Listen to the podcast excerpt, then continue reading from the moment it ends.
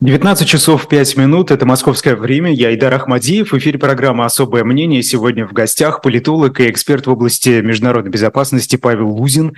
Павел, здравствуйте. Здравствуйте, Айдар, здравствуйте все. Да, много всего произошло, э, темы есть, э, их обязательно обсудим и начнем, конечно, с э, самой, знаете, даже как-то язык не поворачивается называть ее яркой, самой ужасающей, да, одной из самых, потому что этих конфликтов сегодня столько, что просто глаза разбегаются, и это в плохом смысле просто невозможно. Вот, например, э, ну, ну, давайте вот сначала с рекламы, да, потому что реклама у нас тоже касается всего происходящего.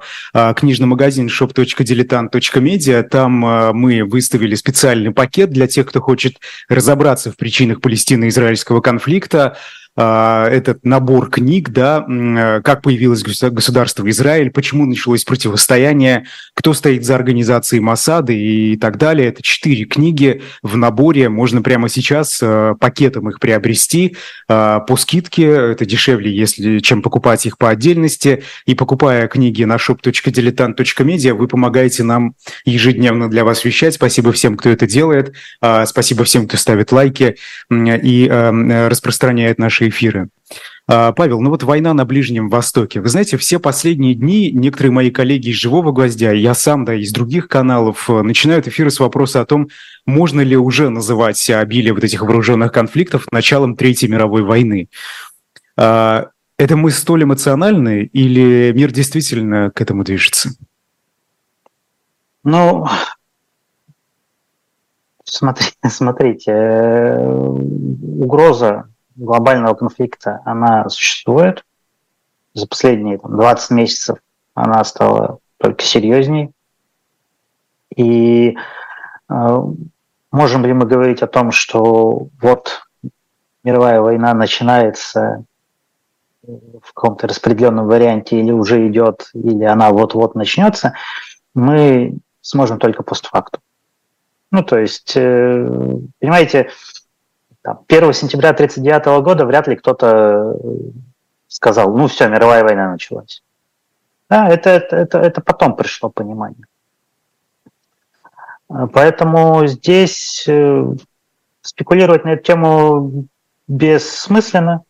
Важно понимать, что да, проблема существует, угроза есть, но опять же, если мы там говорим про не мировую, например, а про региональную войну да, на Ближнем Востоке. Разговоры о региональной войне, потому что она вот-вот начнется, они идут все последние 15 лет. Вот, вот сколько я себя помню молодым там аспирантом еще, вот эти разговоры идут. И были войны, да, было немало войн, и арабские весны были, и иранская ядерная программа была, которую много-много лет грозятся решить военным путем, да, так скажем, прекратить не только дипломатическим. Была война против исламского государства, которая велась не только на территории Сирии, но и на территории Ирака. Четыре года международная коалиция исламское государство уничтожало. Поэтому в большую войну региональную это не переросло. А, были еще кроме э, арабских весен, еще затяжной конфликт в Йемене, который вырос из арабской весны. С хуситами, с спонсируемыми Ираном, э, с обстрелом там, нефтяной инфраструктуры, танкеров, с залетом каких-то то ли дронов, то ли ракет на территорию Саудовской Аравии. Не было региональной войны. Да? Поэтому разговоры велись. Поэтому и сейчас мы не знаем, будет или не будет, э, кто будет вовлечен, либо все это останется так более-менее локально, несмотря на весь ужас. Это будем смотреть. И вот на региональном примере, да, можно сказать, что э, с, обсуждать, да, дискутировать возможность мировой войны – это еще более бесполезное занятие, потому что надо иметь на руках факты, да, и какую-то цепочку событий, которую задним числом уже можно будет там, назвать э, той или иной войной и так далее. Задним числом, да, да. Ты же вряд ли, сказали, да, даже 1 сентября 39 вряд ли, собственно, люди проснулись, поняли, что это о, Вторая мировая, да.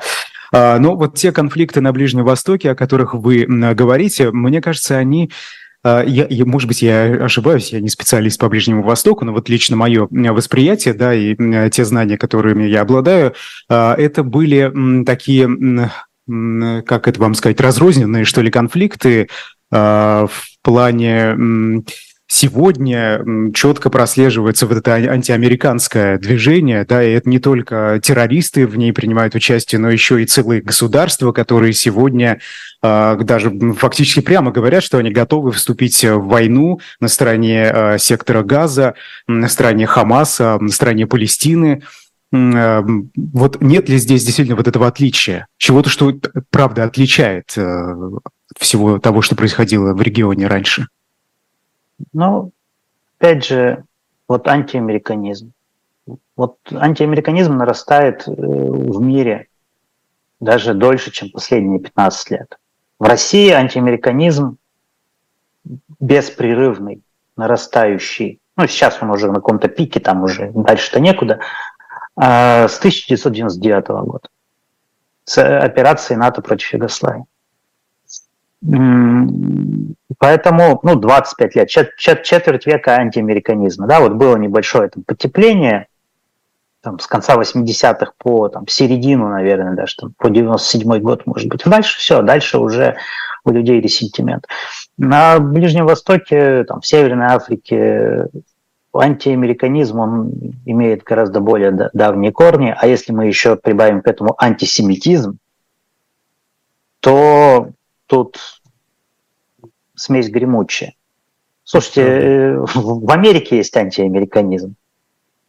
И публика, которая в Штатах тоже там проводит митинги в поддержку там, Хамас. Ну, они говорят, что в поддержку Палестины, хотя Израиль не ведет войну против Палестины. Да, Израиль ведет войну против Хамаса. Э, вот это, ну, кстати, по-моему, люди... не, не все понимают, да, потому что по я, я даже в СМИ вижу. Практически никто не понимает. В СМИ это этом... определяют как Израиль, э, Палестино-израильский конфликт, собственно, да, когда здесь э, речь идет о Хамасе. Конечно. Речь идет о Хамасе, который с 2006 года захватил э, сектор Газа, часть палестинской национальной автономии, и, собственно говоря, терроризирует и Израиль, и свое собственное там население. Поэтому, и, и кстати, этот же Хамас терроризировал Э, гражданскую власть э, палестинской национальной автономии, да, там ликвидировал э, чиновников, которые там ему так или иначе мешали. Поэтому люди, люди не понимают, но люди, которые в Америке выступают в поддержку абстрактной Палестины, они же выступают в том числе и с антиамериканскими лозунгами. То есть они клеймят Израиль, они клеймят э, Соединенные Штаты, которые являются союзниками Израиля и гарантами безопасности Израиля. Поэтому, ну, понимаете, нет, нет пределов человеческой глупости и необразованности. Опять же, вот мы с вами ведем сейчас разговор, а там, вы сказали, что вы не эксперт по региону, и я не эксперт по региону, да, у меня там, э, профиль несколько другой, а чтобы быть экспертом по региону, ну, Слушайте, только вот в том университете, где я сейчас э, работаю, в Тафтс университете, только в одном корпусе библиотеки, а их здесь э, четыре, э, книг по Ближнему Востоку и по арабо-израильскому конфликту это бесконечные стеллажи. Это просто это тонны книг. В буквальном смысле слова я просто вот э, в, то, в тот раздел библиотеки буквально на, э, на днях заходил там по, сво, по своим делам, и между полок вот э, этих гигантских стеллажей, посвященных арабо-израильским конфликтам, собственно, Израилю и региону в целом, просто, просто бродил. Поэтому считаться... Это говорит с... о неоднозначности этого конфликта? Это, Или это, это, говорит о, это говорит о том, что есть давняя история. Есть огромный э, там, социально-политический, культурно-экономический, какой угодно контекст. И в этом контексте ориентируется очень маленькое число людей в этом мире. Там, ну, если говорить про Россию, там тех востоковедов, э, хороших э, регионоведов, э, которых я знаю, но их там ну, по пальцам, может быть, двух рук в лучшем случае можно посчитать. А так, в принципе, ну, уже одной, потому что там, как минимум двое умерли последние годы. А, а смены у них нет достойной. В Америке там побольше, конечно, в Европе, ну, Сложно мне сказать, но так или иначе, это все равно это очень маленький круг людей. А желающих э, как-то высказаться по этой теме, их гораздо больше. Да? Желающих помитинговать и свой какой-то ресентимент там, или какие-то свои там антисемитские, антиамериканские настроения – высказать их, их еще больше. Их, их число измеряется там, десятками, сотнями миллионов человек в этом мире, к сожалению. Поэтому требовать от людей да. образованности в данном вопросе сложно. Да. А, э, Павел, ну давайте, чтобы не зацикливаться да, на этой теме, мы не будем очень глубоко копать, но вот тут э, вопросы есть, и я их вам задаю, переадресую. Собственно, действия Израиля в отношении сектора газа – это единственный выход из сложившейся ситуации. Вот, вот мы не берем исторический пласт, тот, который там многовековой, да, вот конкретно сейчас нападение боевиков-террористов Хамас на Израиль и ответ Израиля. Ну, слушайте, в уставе ООН есть право на оборону, на самооборону. Вы как Владимир Путин говорите. Но э, проблема в том, что на Владимира Путина никто не нападал, а на Израиль напали. А это Владимир Путин напал, понятно что. А на Израиль напали. И напали совершенно дичайшим образом. Не просто там какой-то обстрел ракетный очередной, к которому Израиль привык, и даже не воспринимает это как, э, как агрессию, которая требует там, какой-то полномасштабной э, операции. А тут, э, а тут напали. И вы посмотрите, сколько гражданских людей да, погибло. Там под полторы тысячи, ну там от 1300, да, сейчас уже там больше. Это для 10-миллионной страны.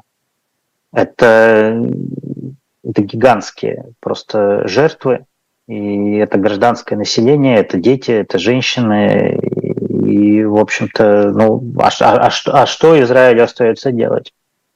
Ну, тут, тут без вариантов, да, когда в Москве в 1999 году и в Волгодонске взорвали жилые дома с гораздо меньшим количеством жертв, да, э, все российское общество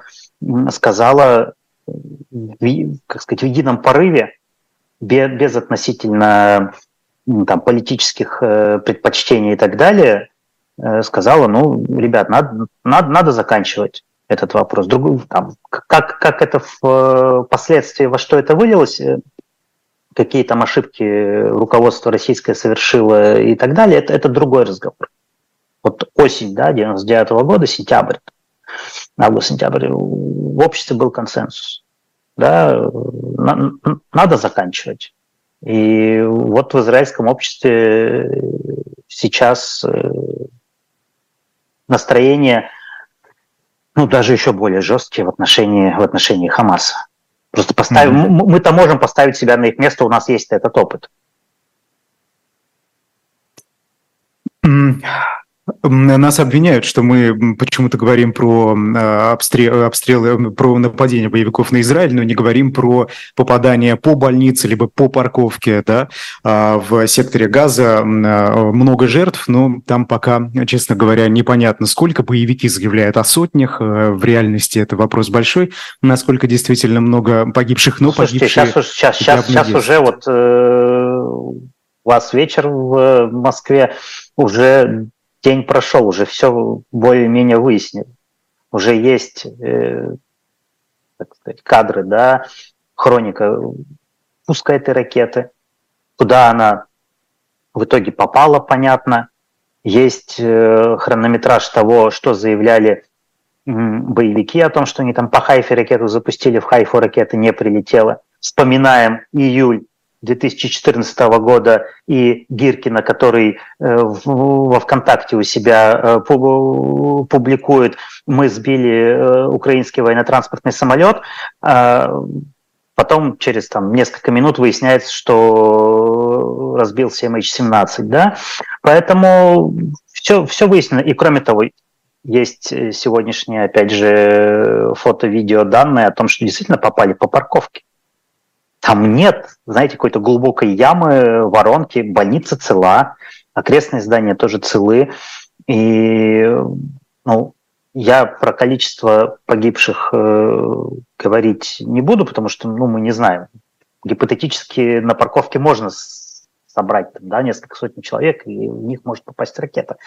Но все-таки уже сутки там примерно прошли, и уже понятно, что ракета была, во-первых, там, ну, может, не хамасовского исламского джихада, ну, суть одно, да, те же яйца ведь сбоку, э, и э, их ракета просто, она взлетела, развернулась и упала обратно примерно в то, в то место, откуда она полетела.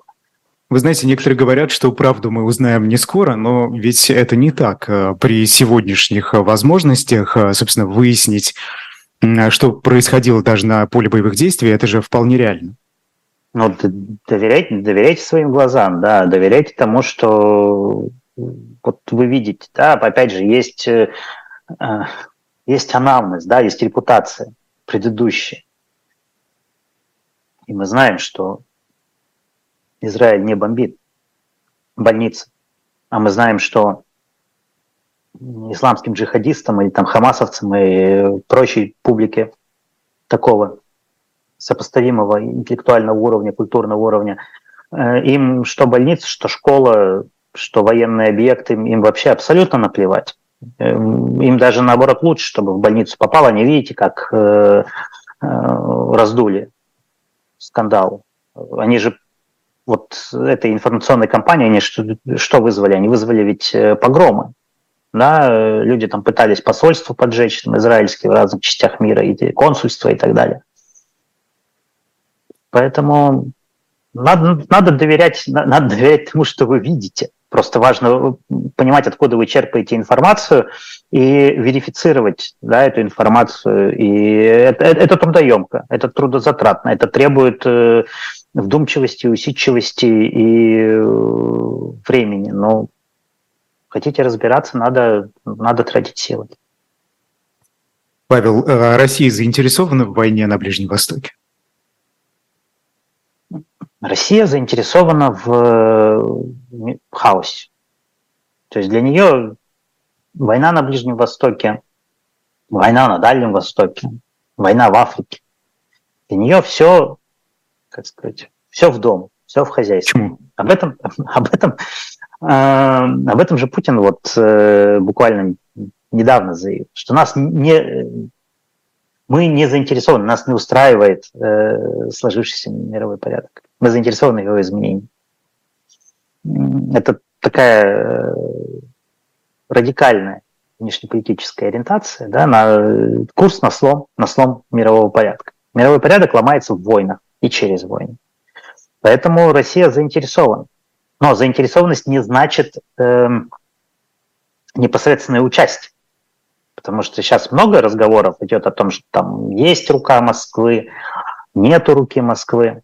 Причем рука Москвы это словосочетание э, мемуары разведчика советского есть э, Шибаршина, рука Москвы. Вот э, поэтому я и использую. Есть ли рука Москвы, нет руки Москвы. У нас нет фактов достаточных, чтобы это утверждать. Поэтому заинтересованность и соучастие немножечко разные вещи. Но Россия заинтересована, потому что Россия вот сама говорите... не, не в состоянии соблюдать международные правила игры, под которыми она подписалась, и она уже давно не в состоянии соблюдать, она нарушает постоянно, да, она то один там договор торпедирует, вот сейчас, да, идет процесс там отзыва ратификации э, от договора о всеобъемлющем. Да, мы об этом еще поговорим здесь. Угу. Да, там до этого она торпедировала СНВ, вроде и не вышла, подпись там не отзывает, но уже э, состояние договора ухудшает там, и, и, и так далее, и так далее. Примеров можем много то есть, привести. То есть Россия хочет что? Она хочет, чтобы, собственно, не тыкали в нее только пальцем, что ли? Россия хочет, чтобы лидерство Соединенных Штатов и доминирование Запада, США, да, Канада, Европа, Япония, там, Южная Корея в этом мире сошло на нет. Потому что вот это лидерство, доми, доминирование Запада, и экономическое, и культурное, нынешние институты международные, они не позволяют российской власти существовать и планировать свою перспективу. Поэтому Россия пытается лидировать в, вот этом международном интернационале диктатур, всяких там коррумпированных режимов и так далее. У нее не очень хорошо получается, потому что, несмотря на все картинки там, с какого-нибудь очередного форума там, Россия и Африка, э, за лидерство над так называемым глобальным югом сейчас борются Индия и Китай, и Россия там особо никак не участвует. Но так или иначе Россия претендует вот на такой авторитарный интернационал, на роль, ведущую роль в авторитарном интернационале. Ну и, соответственно, эту роль, по крайней мере, кое-кто признает. Да, если мы посмотрим на те же там медиа э, ближневосточные, какие-нибудь там иранские СМИ, там какие-нибудь хамасовские СМИ, или, там, Башара Асада, мы увидим там, регулярно мелькают портреты Владимира Путина. И на улицах они там висят иногда, и на сайтах, э, в каких-то репортажах э, периодически это э, всплывает. И а даже вот... там какая-нибудь респектабельная Аль-Джазира, ну, вполне респектабельная, да, она очень любит сюжеты про то, вот, как Владимир Путин в очередной раз тапком стучал по трибуне и грозил там миру ядерным оружием. Например. Правда. Ну, а скажите, а вот с помощью этой дестабилизации, э, как вы говорите, да, Россия разве может э, подвинуть Соединенные Штаты? Это эффективный инструмент? Ну, скорее всего, нет. Потому что все-таки системно Россия очень слаба, а Штаты очень сильные. Но, понимаете, здесь идет вопрос о выживании да, властной конструкции конкретных людей внутри этой власти и их семей. И поэтому у них они, они считают, что у них нет выбора. И они готовы пожертвовать любым количеством людей, да, Хамас готов пожертвовать любым количеством э, жителей сектора Газа, там, Хизбалла готова пожертвовать любым количеством жителей Ливана там, или Сирии, э, ну и российская власть готова пожертвовать любым количеством граждан России для достижения своих целей. То есть они воспринимают там, граждан как ресурс, да, там, запасы советского оружия как ресурс. Поэтому э, там, Хамас воспринимает сахар как ресурс, потому что из этого сахара можно делать карамельное топливо для ракет, который далеко не полетит, но в тех географических масштабах, в которых идет эта война, этого вполне хватает. Поэтому ресурсов кажется, что немного, а, а с другой стороны, если в одном месте хаос, в другом месте хаос, пяти, в десяти местах будет хаос, то, глядишь, кривая куда-нибудь выведет.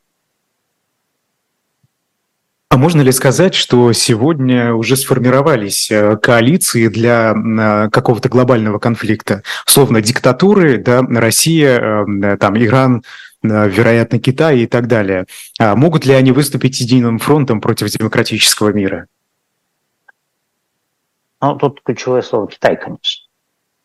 И главная проблема Китая историческая. Они не умеют создавать коалиции. Потому что в коалиции, в нормальной коалиции, э, лидер не только все на себя берет и все на себе тащит, он делегирует а ответственность э, членам коалиции, и он зависит членов коалиции. То есть это э, отношения взаимозависимости. Посмотрите на любые американские коалиции. Кажется, что, там, не знаю, ну, Ирак 2003 год, да, там 50 стран, но американская армия э, доминирует. И да, и нет.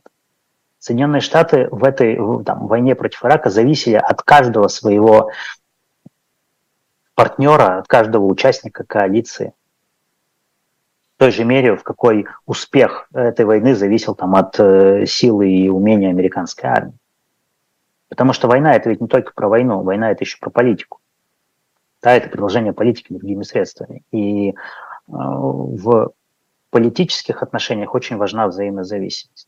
Китай как раз отрицает идею взаимозависимости.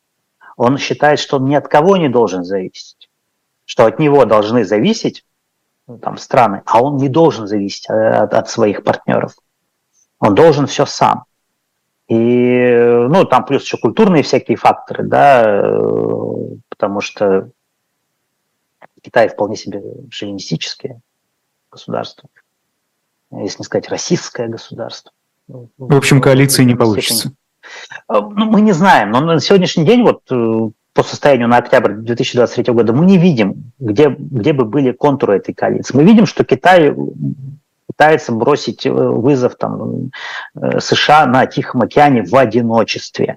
Ну да, там есть Северная Корея, которая зависит от Китая тотально, но Северная Корея не союзник Китая в том значении смысла слова союзник, которое мы с вами знаем. То есть э, Китай не полагается на Северную Корею, Китай не полагается на Россию. И в этом плане Китай, главное, и не планирует полагаться на Россию. Э, в этом плане кого не возьми, там какие-нибудь страны африканские, которые с Китаем там активно сотрудничают там, в экономике, там, торговле, там, добыче ресурсов и так далее. Вы нигде не найдете страну, у, у, у которой с Китаем были бы отношения взаимозависимости. Китай всячески этого избегает, и Китай, Китай старается делать все сам. Он может надорваться, может не надорваться. Мы, мы, мы этого не знаем. То есть, э... ну, отношения взаимозависимости Китая с Соединенными Штатами, например, и с западным миром, тут же все, э, это, это да, экономически, вот, вот главное, это, скажем, э, интрига, это то, что действительно Китай зависит от э, торговли, ну сейчас больше с Европой, то есть от торговли с Соединенными Штатами, от э, промышленного сотрудничества с Европой. И Китай тяготился этой зависимостью, пытался там, да, там, быть самостоятельным настолько, насколько это возможно, и в то же время там, ставить под сомнение да, тот сложившийся порядок, э, который существует.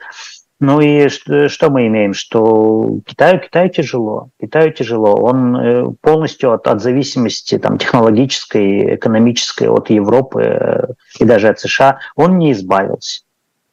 Но сможет он избавиться от нее, я сомневаюсь. Сможет он как-то в нынешнем положении тоже там сломать э, мировой порядок или как-то подстроить его под себя – не знаю, посмотрим. Вообще, внешнеполитическая доктрина Китая, но она, возможно, эволюционирует. Она э, предполагает тезис, что любой будущий мировой порядок должен быть с участием Китая. Но Китай не претендует на то, чтобы его прямо вот э, разрушать и перестраивать под себя. Но в Китае прошли внутриполитические изменения очень мощные в последние там, пару лет. И у Китая внутриэкономические там всякие э, проблемы и, и, и трудности. И в этой связи Китай может стать более агрессивным. Но здесь, опять же, я все-таки рекомендую всем обращаться к э, классным экспертам да, по Китаю. Mm. Ну хорошо, Павел. Александр, Александр давайте... Габуева читайте, слушайте, смотрите. Как, как вариант. Давайте про институты международной безопасности, которые должны обеспечивать международную безопасность, поговорим. Да, это Организация Объединенных Наций и так далее. Ну, тот самый миропорядок, который должен поддерживаться, собственно, этими международными организациями, но, э, по-моему, не особо, не особо получается. Потому что мы видим вот сейчас тоже в конфликте, в войне между Израилем и Хамасом, он делает разные заявления, но, по-моему, особо и не прислушиваются. Или это не так? Он делает заявление, он э, там, призывает зачастую, да? потому что если нету решений, например, Совета Безопасности ООН, конкретно, да, в виде резолюций, в которых тоже могут быть содержаться призывы, какие-то там осуждения и так далее, но там, а могут и санкции содержаться, как в отношении Ирана. Но так или иначе, э, пока нет резолюции, пока нет решений. Да, ООН, она высказывается. Но ведь это тоже одна из функций Организации Объединенных Наций. Это площадка, где страны высказываются и где они обсуждают э, какие-то проблемы, да, наболевшие, обсуждают не только публично, не только по телекамере, но и не публично, кулуарно. И да, нередко там, доминирует или на, на какое-то время э, начинает преобладать какая-то деструктивная точка зрения. Как, например, ой, в 1979 году ООН, Генассамблея ООН, тоже, кстати, орган, да, важный, который тоже может принимать решения, а, назвала ну, так, так сложились обстоятельства тогда при голосовании, назвала э, сионизм формой расизма. Ну, такая очень антисемитская э, была резолюция. Она просуществовала до 1991 года. Потом ее отменили. Ну, то есть вот деструктивные э, какие-то проявления в ООН случаются. Но это не отменяет э, того факта, что а мир без ООН будет лучше или хуже? Вот, вот, не, э, ну, вот, вот, вот а... мы, мы не знаем, но проверять э, как-то, э, я думаю, ни вы, ни я, ни наши слушатели, ни, никто не готов взять на себя ответственность и сказать, ну все, не монтируем. Ну, это понятно, но это, это а знаете, это, это как, это, это Павел, это, это звучит как, а, вот, а, а если Путин уйдет, а вдруг придет кто-то хуже, да, мы же не знаем, вот э, давайте лучше оставим все как есть. Подождите, подождите. Постабильненько, чтобы было. Подождите, не будем смешивать принцип ротации власти, который э, ни, ни в коем случае, да, просто тезис похожий. историей э, доказывается его необходимость, жизненная необходимость. И отсутствие ротации всегда плохо. Весь исторический опыт человеческий, человеческой письменной истории, как минимум, учит нас, что отсутствие ротации – это плохо. А ООН, она не обладает властью. Нет э, президента мира, Поэтому э, ООН – это площадка. Там есть, да, Совет Безопасности ООН, который при наличии консенсуса между постоянными э, членами организации, э, постоянными членами Совета Безопасности ООН э, могут иметь характер как бы, ультимативных решений, да, и императивных решений, что, ребят, мы, мы накладываем там санкции на Иран, мы всем запрещаем вам поставлять э, в Иран оружие. Но если вы любую резолюцию вот такую там санкционную ООНовскую откроете, почитаете, вы увидите, что реализацией этих решений занимается не Совет Безопасности ООН, а занимаются сами государства, которые приняли эту резолюцию. И если там Соединенные Штаты налагают на, на какую-то страну санкции, там, или там в рамках, или подписались под этими санкциями там, в рамках Совета Безопасности ООН, то они занимаются как государство соблюдением э, этих санкций и, и покаранием э, тех, кто эти санкции нарушает. То же самое, как и Россия, если там она же тоже участвует в этих санкционных механизмах против, э, против Ирана, там, против КНДР, и, э, а если вдруг Россия там, или любой другой, там, Китай, да кто угодно, э, решит нарушить на свой страх и риск эти же там, санкции, под которыми страна подписалась, то никакой Совет Безопасности ООН ее наказать не может. И там, не знаю, чиновник из ООН не приедет и по шапке не настучит. Это Поэтому понятно, но ООН, даже... ООН вот... нет власти. ООН случае... нет власти. ООН это форум. Считайте, что ООН это форум. Ну, смотрите, а... Павел, хорошо, даже государства, которые накладывают на ту же Россию э, эти самые санкции, э, они, они не могут, э, не могут остановить войну в Украине, они не могут э, э, в одночасье да, подорвать военную мощь российскую. Мы видим, вот, например, сейчас западные СМИ, они постоянно, постоянно выходят такие материалы о том, что в очередных беспилотниках, сбитых в Украине, были найдены комплектующие, которые произведены в Германии, в Великобритании и так все вполне функционирует, работает. Э, вот, вот здесь, понимаете, вот здесь вот э, эта схема обеспечения международной безопасности, она не работает. Ну, просто не работает, но, и все. Но схема э, обеспечения международной безопасности э, тут иногда находится в противофазе с э, глобальной экономикой, да, с э, объективной реальностью. Если у России доля, просто доля России в мировом рынке там, электроники один там, или полтора, ну, может быть, два процента, то это дерево очень легко прячется в лесу. Да, то есть э, полтора процента можно размазать э, по другим 98,5% и потом надоить эти полтора процента через там третий, четвертый, пятый страны. Это будет просто дороже. И это уже дороже. И мы это видим. Э, поэтому тут э, не надо смешивать теплое с мягким. И страны, они все равно борются. И, и санкции, вот я тоже когда-то, будучи моложе, был уже, наверное, лет там 10 назад, эм, я тоже упрощал для себя и думал, ну, санкции, они призваны вот здесь сейчас немедленно поведение изменить государство. А потом э, ну, там, пара умных людей, которые имели отношение тогда к разработке санкционных механизмов, к их внедрению, к их э, использованию. У них был более философский взгляд на эти вещи. Они объясняли таким образом. У нас нет цели прекратить поведение здесь и сейчас. Мы не идиоты, мы знаем историю там, 20 века. Мы видим, что санкции не меняют поведение государства, потому что если государство там задалось по идеологическим каким-то там э, политическим соображениям э, задачей вот какую-то гадость сделать, оно это будет делать. Об этом кричит опыт Лиги наций, э, например. За, задача санкционного механизма – сократить свободу рук, сузить коридор для маневра, загнать мышку в тоннель. России она... удалось загнать э, в тоннель? Павел, на ваш взгляд, вот сегодня, на 18 октября?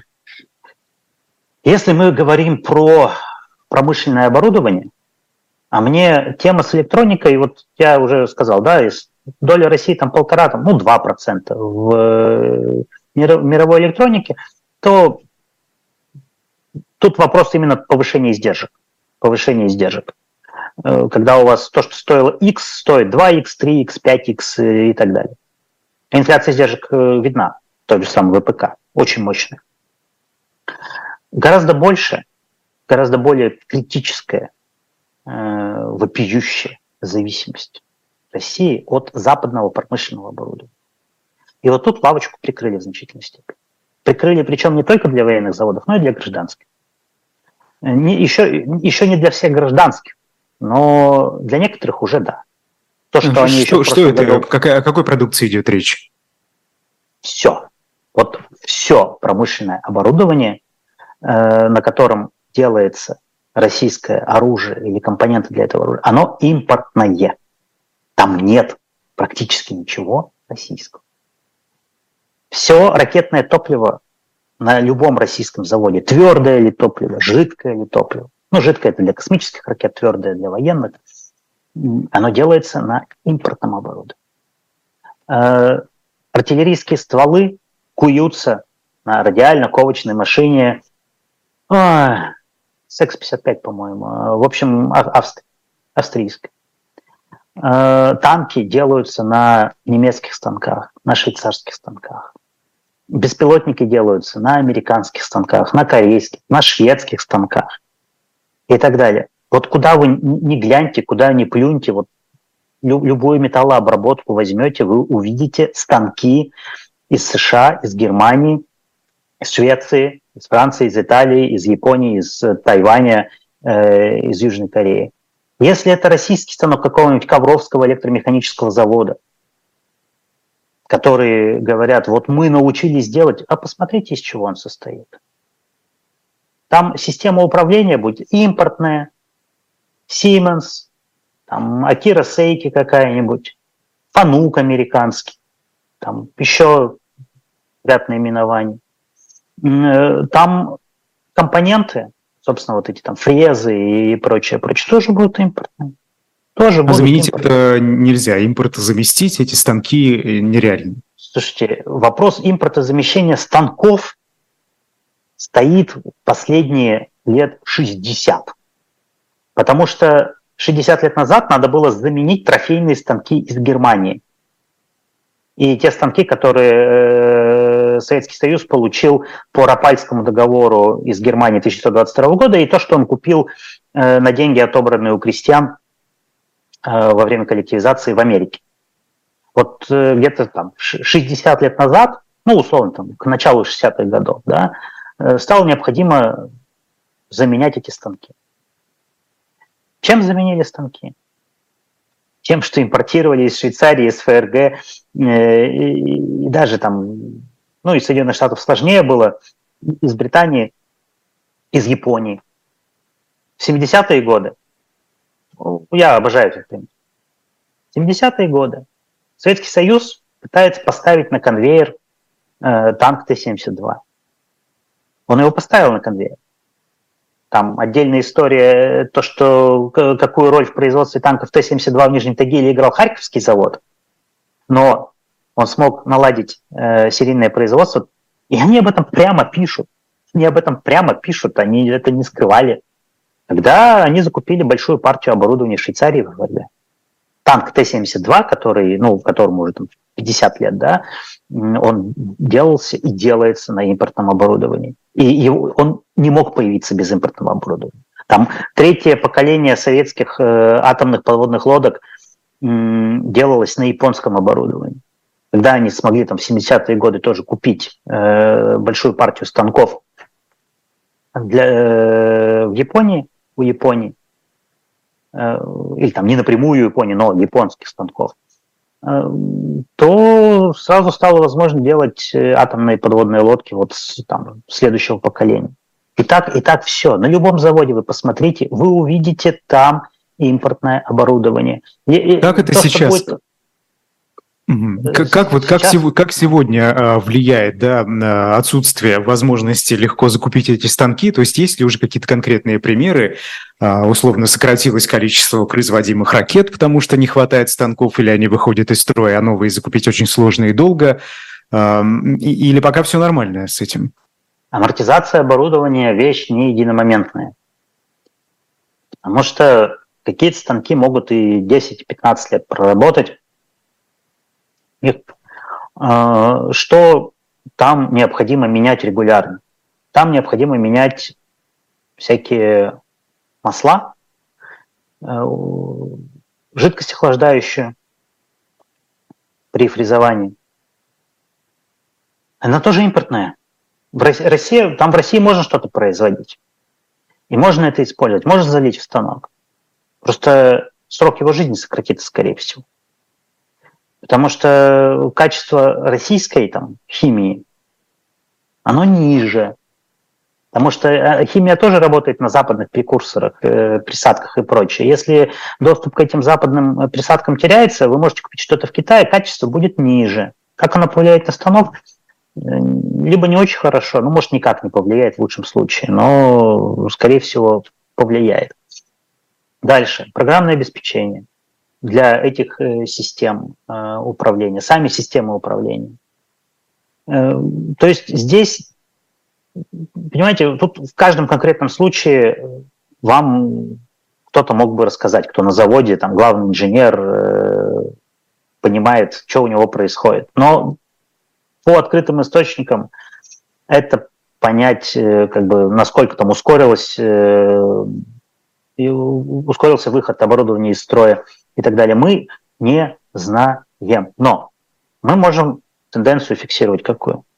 Что если вы пытаетесь э, увеличить в моменте производство, ну, например, там, вы работали там 5 дней в неделю, 8 часов в день, а стали работать 6 дней в неделю, 12 часов в день, ну или там мифическая третья смена там где-то появилась, э, то износ будет быстрее станков, оборудования. Да?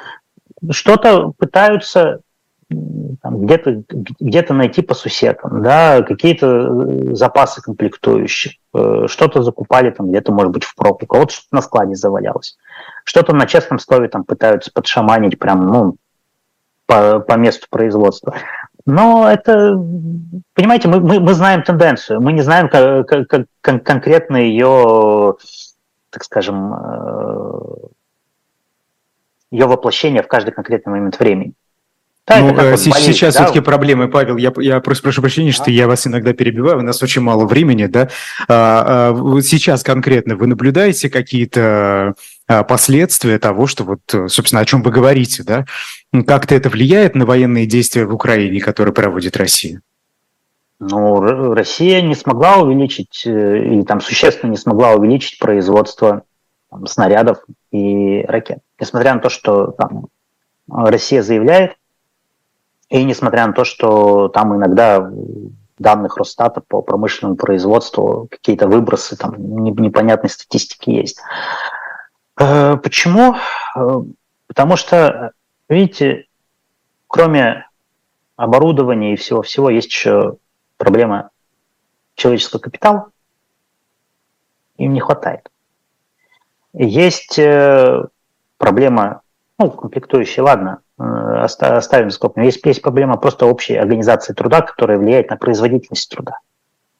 И, э, понимаете, когда вот завод, грубо говоря, там, немецкий, который производит там крылатые ракеты, или там американский, который производит крылатые ракеты, он примерно ну, генерально такой же, как, как российский завод, который производит крылатые ракеты. Но у нас есть история. Да? Вы имеете в виду упра- управление, да, схем, схему управления? Ну, имеется в виду завод, э, завод как, как вот он, как, какая там линия производственная стоит, э, как, как цех стоит. А вот менеджмент уже разный.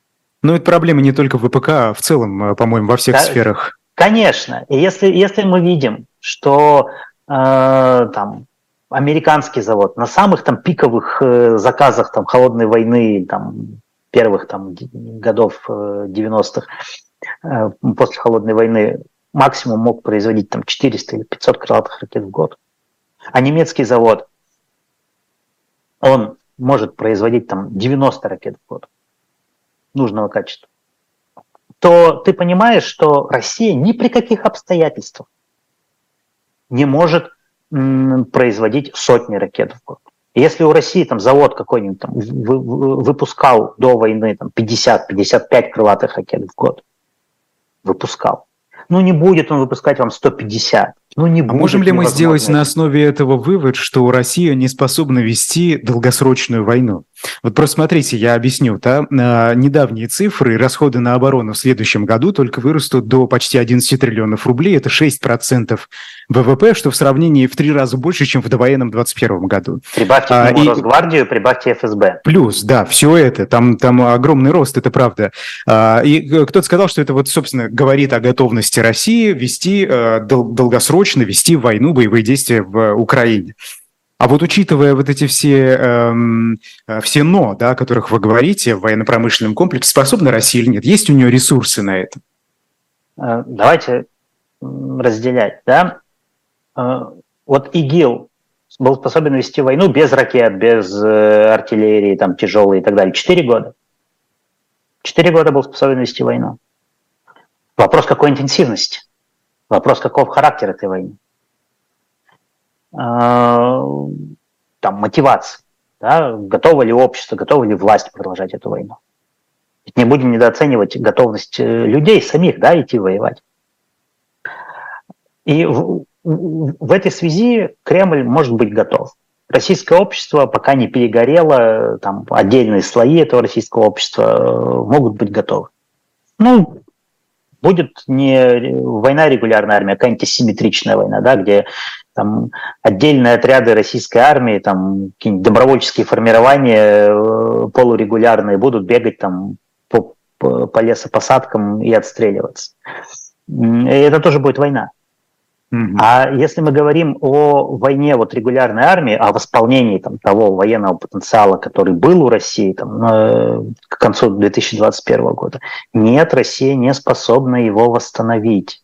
Не способна. Мы это видим по, по всем э, фронтам, начиная от э, возвращения в строй э, танков Т-62, которые были сняты с вооружения в 2010 году, э, и попытка как-то реанимировать там технику, которая на хранении еще с советских времен была, там, разобрать на запчасти, каннибализировать, до там, ну, тех же самых э, ракет. Опять же, возвращаемся mm-hmm. к промышленности. Вот, вот, допустим, авиапромышленность, авиапромышленность испытывала дефицит кадров э, порядка 30 тысяч человек.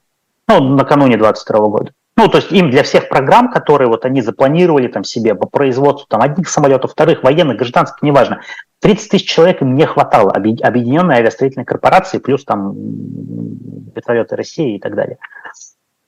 Вот в этом году, в этом году, сколько человек поступило на специальность авиастроения и там самолетостроения во все российские технические университеты, в которых эти специальности есть? 1400, по-моему, 18 человек. Да. То есть через 4 или 5 лет они выпустятся. Как, у вас 30 тысяч. Да, это же не сиюминутное пополнение, собственно, Кон- да. К- да, да, да. Конечно, к, к тому времени, к тому времени людей, э, те люди, которые сейчас там предпенсионного возраста, они выйдут на пенсию. Павел, э, понятно, да, это понятно. Э, нам надо успеть, у нас три с половиной минуты осталось. Вот смотрите, конфликт на Ближнем Востоке, с которого мы с вами начали, э, как он повлияет на возможность Ирана, например, да? Мы знаем, что Иран помогает России, на возможность Ирана поддерживать Россию дальше, если можно коротко, чтобы мы еще с вами успели обсудить. Слушайте, сложный вопрос, потому что здесь же еще там, заканчивается срок действия э, совместного всеобъемлющего плана по иранской ядерной программы, который, в общем-то, Америка из которого вышла уже, но вот в следующем году закончится вообще срок действия этой резолюции, которая там в 2015 году была принята, вот 2231, насколько я помню. И, соответственно, встанет вопрос, что и в Иран можно будет что-то экспортировать оружие, и из Ирана можно будет что-то э, закупать. То есть здесь у Ирана может увеличиться свобода рук. А с другой стороны, видите, как, как мировое сообщество будет реагировать? Если Иран увидит, что э, у Израиля безоговорочная поддержка США, если Иран увидит, что персидские монархии, например, готовы поступиться там какими-то там Хамас и, хамасовцами и махнуть на них рукой, списать их, в общем-то, со счетов, и Иран почувствует, что он остается один, э, одинешник, я думаю, он будет по-сговорчивее и по-сдержаннее. Поэтому... Но, опять же, мы не можем это, это, это, это предвидеть э, или там как-то прогнозировать в полной мере, потому что мы не знаем, как, ну, специалисты, может, знают, как, как иранское руководство принимает решения, в какой ситуации сейчас находится иранское руководство. Потому что в Иране тоже были, э, не будем забывать, в прошлом году волнения политические, да, есть экономические трудности, и так далее. Тут не предскажешь, это правда. А, сегодня э, министр обороны Шойгу сказал, что Россия укрепляет свои западные рубежи, ожидая, что в следующем году э, Украине поставят истребители F-16. И э, мы видели, да, что вчера президент Украины Владимир Зеленский сообщил о первом и удачном, по-моему, использовании ракет «Атакамс» американских. Вот это все как влияет на боевые действия? Ну, влияет, Западная помощь влияет. Э, Россия вынуждена была отвести свой флот да, в восточный, восточную часть Черного моря. Россия потеряла там, кучу складов с боеприпасами, Россия потеряла там, ну вот вчера, да, пару аэродромов. Ну, не сами аэродромы, поле-то что с ним. Его и восстановить можно, а вот технику, да, и персонал. Поэтому, ну, конечно, влияет эта помощь. И это не улучшает э, позиции России, да, и положение России. Но это может э, переломить э, ход войны? Понимаете, э, насколько я поним... ну, вижу ситуацию, задачи вот переломить ход войны или, или что-то нету. Есть задача нивелировать российские военные возможности. И эта задача решается. Может, не так быстро, как нам хотелось бы, но эта задача решается. Потому что думают, понимаете, военные и политики, которые дальновидны, они, они думают не о том, что вот нам сейчас победить, э, отпраздновать, отметить, салют запустить и радоваться жизни. Они думают о том, а что будет дальше. Вот, вот что будет дальше? Если там, там Россия скажет, мы заканчиваем войну, все, извините, погорячились. Будет Россия пытаться проводить реванш в следующие там, 2, 3, 5, 15 лет или не будет? Э, и так далее, и так далее. Сможет она восстановить свои военные возможности или не сможет? А если сможет, то в какой перспективе? Вот они об этом думают. И они э, пытаются решить задачу таким образом, чтобы Россия не была способна восстановить военные возможности никогда. Ну, в обозримой перспективе там 20, например, 30 лет.